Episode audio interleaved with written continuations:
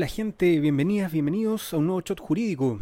En este capítulo hablaremos de las medidas precautorias en particular. Recuerden que como sustento teórico utilizamos el libro del profesor René Jorquera, Síntesis de Derecho Procesal Civil.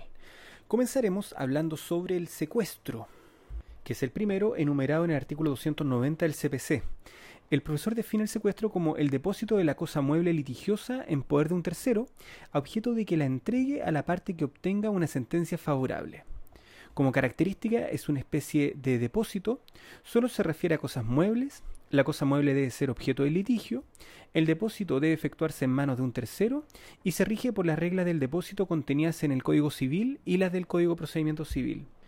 El, depósito, perdón, el secuestro procede cuando hay reivindicación de una cosa corporal mueble, y cuando se entablan otras acciones con relación a cosa mueble determinada y haya motivo de temer que se pierda o deteriore en manos de la persona que, sin ser poseedora de dicha cosa, la tenga en su poder.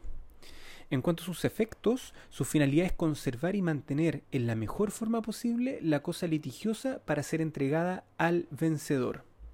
La segunda medida prejudicial es la segunda enumerada en el 290, que es el nombramiento de un interventor.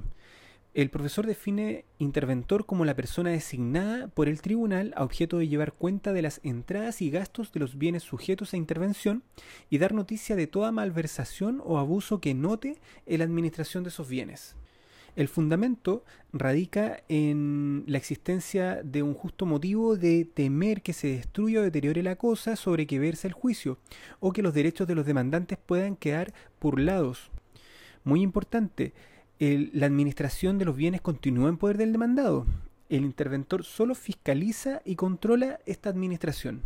Por lo tanto, el interventor, en cuanto a sus facultades, eh, puede llevar la cuenta de entradas y gastos de los bienes sujetos a intervención y debe dar cuenta al interesado o al tribunal de toda malversación o abuso que note la administración de dichos bienes. Y los casos en que procede se encuentran en el artículo 293 enumerado. Dice, hay lugar al nombramiento interventor en el caso inciso segundo del artículo 902 del Código Civil. Segundo, en el del que reclama una herencia ocupada por otro, si hay el justo motivo de temor que el citado inciso expresa. Tercero, en el del comunero o socio que demanda la cosa común o que pide cuentas al comunero o socio que administra. Cuarto, siempre que haya justo motivo de temer que se destruya o deteriore la cosa sobre que verse el juicio o que los derechos del demandante puedan quedar burlados. Y quinto, en los demás casos expresamente señalados por la ley. Tercera medida precautoria, retención de bienes determinados, el número tercero del artículo 290. El profesor lo define como el depósito de dineros o de alguna cosa mueble en poder del mismo demandante, del demandado o de un tercero, en las situaciones previstas por la ley, la historia de la ley indica que antiguamente a esto se le llamaba embargo preventivo y esta medida tiende a evitar la disponibilidad del bien por parte del demandado. En cuanto a sus características, se refiere a bienes muebles determinados, sean estos o no materia del juicio. Segundo, se confía el bien al demandante, al demandado o a un tercero. Y en tercer lugar, produce un efecto de indisponibilidad del bien.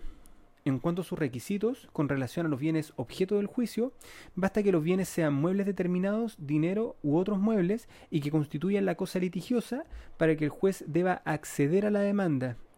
No es necesario que se encuentre en peligro de mora como lo vimos anteriormente. En segundo lugar, en relación a los bienes que no son objeto del juicio, la situación es diferente. Como se va a afectar bienes que no son objeto del juicio, el legislador es más estricto y exige que los bienes sean muebles determinados, dinero u otros, que no sean objeto de la pretensión y que el actor acredite que las facultades del demandado no ofrecen suficiente garantía o haya motivo racional para creer que procurará ocultar sus bienes o que la ley autorice la retención.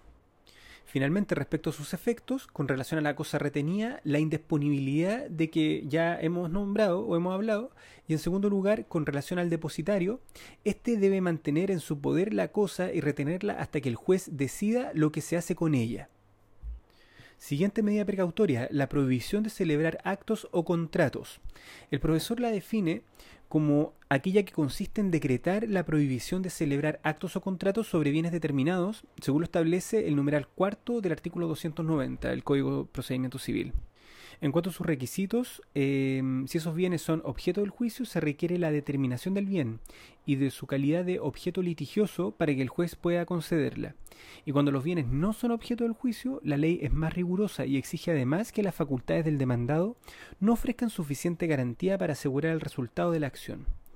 En cuanto a sus efectos, el efecto general es que decretada la medida, el acto contrato objeto de ella no se puede celebrar y si se efectúa es nulo. Y los efectos particulares, en primer lugar, conforme al Código Civil, hay objeto ilícito en la enajenación de especies cuya propiedad se litiga, sin permiso del juez que concede el litigio. Y en segundo lugar, los efectos de la prohibición se producen para las partes desde que tienen conocimiento de la medida, por la correspondiente notificación, y respecto de los terceros desde que tengan conocimiento de ella al tiempo del contrato. Para ir finalizando, hablemos sobre la oposición, caducidad y alzamiento de las precautorias. Decretada la medida, el demandado puede oponerse en dos formas. Primero, pidiendo reposición y apelando subsidiariamente del auto eh, pertinente dentro del quinto día de notificado, y la reposición debe fallarse de plano. Y segundo, puede oponerse a la medida después del plazo indicado en la letra precedente, alegando la improcedencia de la medida y pidiendo que se deje sin efecto el auto, es decir, la resolución que la decretó. En cuanto a la caducidad, el auto que decreta una medida precautoria debe ser notificado a las partes para que prevalezcan sus efectos, pero eh, como el demandado puede burlarla, una vez impuesta la notificación, la ley faculta al tribunal para ordenar que se lleve a efecto sin previa notificación cuando existen razones graves para esto. La, notificación debe efectuarse dentro de quinto día. Si así no se hace, quedarán sin valor las diligencias practicadas. Y esto es lo que constituye la caducidad de las medidas, pues opera de plano. El tribunal puede ampliar el plazo de cinco días por motivos fundados, y esta ampliación debe pedirse antes de su vencimiento. Y finalmente, respecto al, alzamiento, como todas las medidas precautorias son esencialmente provisionales, deberán hacerse cesar siempre que desaparezca el peligro que se ha procurado evitar o se otorguen cauciones suficientes. La tramitación de la petición de alzamiento se sujeta a las normas de los incidentes generales, y la resolución que se pronuncia sobre el alzamiento también es un auto. La apelación se concede en el solo efecto devolutivo, Luego, no obstante apelar el demandante y estar pendiente del recurso, la medida debe ser alzada. Bien, con esto vamos por terminado este shot. Les mando un abrazo y nos vemos en el siguiente capítulo. Chao.